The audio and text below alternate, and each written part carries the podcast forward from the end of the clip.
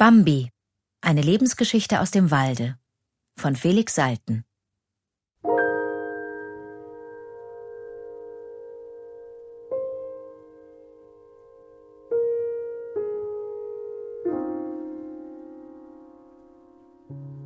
Er kam mitten im Dickicht zur Welt, in einer jener kleinen, verborgenen Stuben des Waldes, die scheinbar nach allen Seiten offen stehen, die aber doch von allen Seiten umschirmt sind. Es war denn auch nur wenig Platz da, knapp genug für ihn und seine Mutter.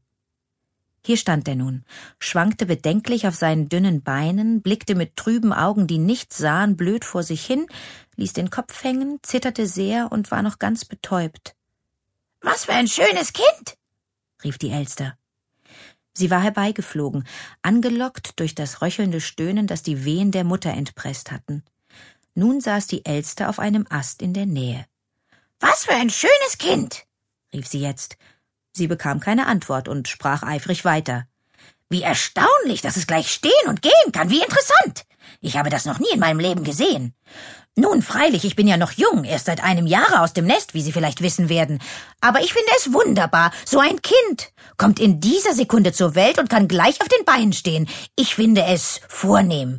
Ich finde überhaupt, dass alles bei euch Rehen sehr vornehm ist. Kann es auch gleich laufen? Gewiss, entgegnete die Mutter leise. Aber Sie müssen entschuldigen, wenn ich jetzt nicht imstande bin, ein Gespräch zu führen.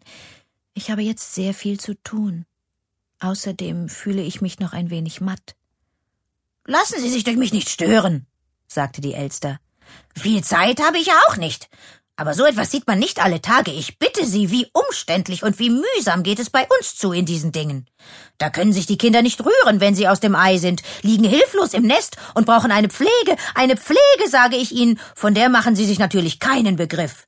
Was für eine Arbeit hat man sie zu füttern, was für eine Angst sie zu bewachen. Ich bitte Sie, denken Sie einmal darüber nach, wie anstrengend das ist.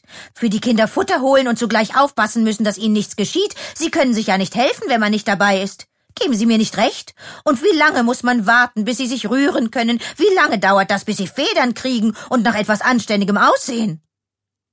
Verzeihen Sie, erwiderte die Mutter. Ich habe nicht zugehört. Die Elster flog davon. Dumme Person, dachte sie für sich. Vornehm, aber dumm. Die Mutter bemerkte es kaum. Sie fuhr fort, das Neugeborene eifrig zu waschen. Sie wusch es mit ihrer Zunge, und das war alles in einem. Körperpflege, wärmende Massage und Liebkosung.